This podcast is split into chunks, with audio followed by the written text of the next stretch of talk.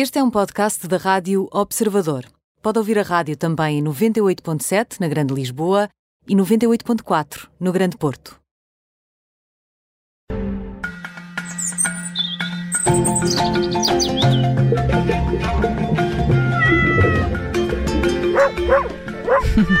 A música não engana, está na hora de falar de animais. Mais uma edição do Pet Radio com o médico veterinário Nuno Paixão. Olá, Nuno. Olá, boa noite. Olá, Nuno. Bem-vindo, é tão bom ouvir-te. Ah, e sou eu que digo desta vez, Ana. Aqui é que eu digo bem-vinda. Há Obrigada. muito tempo que a gente não falava. É verdade, mas cá estamos e Nuno, hoje vamos falar de cães que roem as unhas. Há cães que roem unhas? É verdade, há cães que roem unhas. É Essa coisa, é- esse hábito tão feio que tanta gente também tem, não é? Ah, e, que, e que as nossas mães estavam sempre a, a- a chatear-nos por causa disso. É verdade? É, há, há cães que roem unhas e ahm, há pessoas que até acham piada, mas ahm, não é que seja má educação neles, porque eu acho que a mamãe cachorro, a cão ah, não se vai preocupar muito com o cachorrinho a ensinar-lhe se eles estão a roer as unhas ou não. Mas ah, pode ser ah, um sinal de algo mais grave.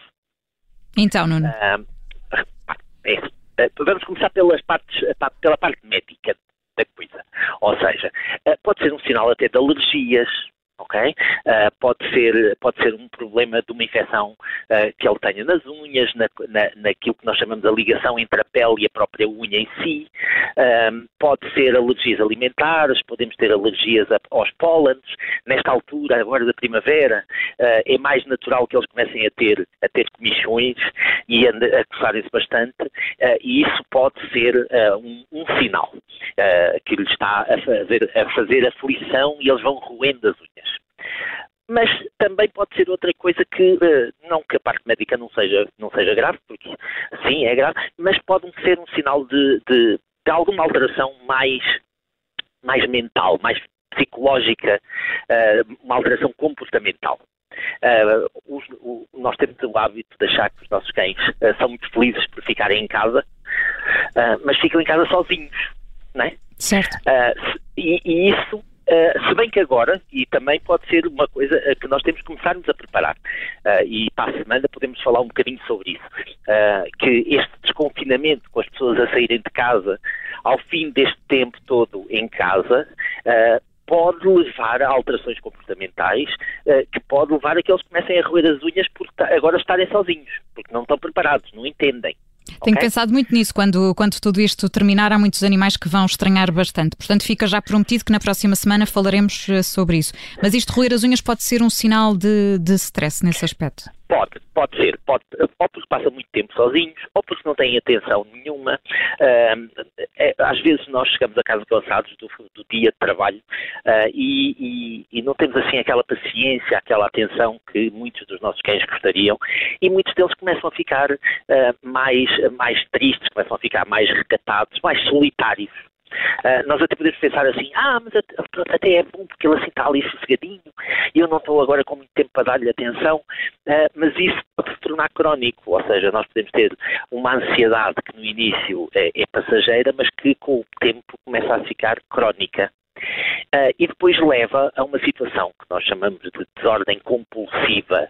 Compulsiva é o quê? É estar a fazer-se constantemente aquilo e nem sabemos muito bem porquê, não conseguimos parar e quando nos chateiam, quando nos dizem não, não faças, a gente continua a fazer, não conseguimos nos controlar. E o roer as unhas pode ser um sinal de uma desordem compulsiva. Nuno, e eh, o que é que é possível eh, fazer eh, enquanto donos de animais domésticos, neste caso dos cães, para que eles não roam as unhas? Há algum tipo de, de estratégias? como proceder? Claro.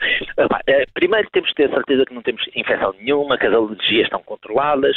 Eh, temos que ter certeza que as unhas estão cortadas, porque às vezes as unhas começam a ser tão grandes que até são eles próprios que começam a cortar as unhas. Tipo, ó dono, tu estás aqui a ser um incompetente. E eles acabam por cortar ele as unhas que deviam ter sido nós. Eh, mas temos que começar a dar-lhe um bocadinho mais de bem-estar, ou seja, exercício físico. Exercício físico para os nossos, para os nossos animais é fundamental. Uh, ter um exercício uh, aeróbico e não anaeróbio, ou seja, irem até à rua, correr de forma gradual. Uh, não e é... quanto mais correrem também, mais vão gastando as unhas, não é? Portanto, melhor ainda. Exatamente, só tem vantagens. dar, dar aquela atenção, não é atenção exagerada, mas permitir que o nosso cão participe nas nossas, nas nossas tarefas diárias. Ou seja, ele que, ele que tenha interesse em ver-nos, tenha interesse em andar à nossa volta, de perceber o que é que nós estamos a fazer e nós interagirmos com ele de, de darmos aquelas festinhas quando estamos a ver televisão e eles puderem estar ali ao pé de nós. Portanto, basicamente aquilo que a gente precisa é que eles participem na nossa vida. Uh, eles não são propriamente um brinquedo que a gente consegue ligar e desligar, ou que vai prender na corrente ao fundo do quintal quando não estou interessado em brincar com ele, mas que ele seja um, um animal educado uh, e que participe, porque isso vai aliviar todo, toda esta pressão. Uh, e muitas das vezes o simples sintoma, o sinal de roer as unhas, pode ser um sintoma de algo muito mais complicado. Portanto, nada como falar com um médico veterinário para descartar as razões médicas, como dizias Nuno, e se de facto não existir nenhuma razão médica, é essa questão da, da atenção também. Sim. Portanto, ficam aqui estas escolas dicas. De cães, escolas de cães ajudam muito.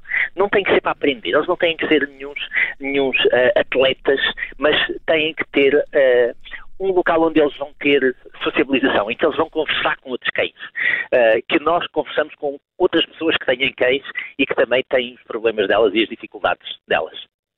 Muito bem, ficam então essas dicas. Na próxima semana vamos falar da preparação uh, para, para, enfim, para o desconfinamento, porque os animais vão de facto sentir, sentir muito e, portanto, fica já prometido. O Nuno Paixão é médico veterinário e está connosco todas as semanas na Rádio Observadores no Pet Radio. Nuno, muito obrigada. Obrigado, até para a semana. Obrigada.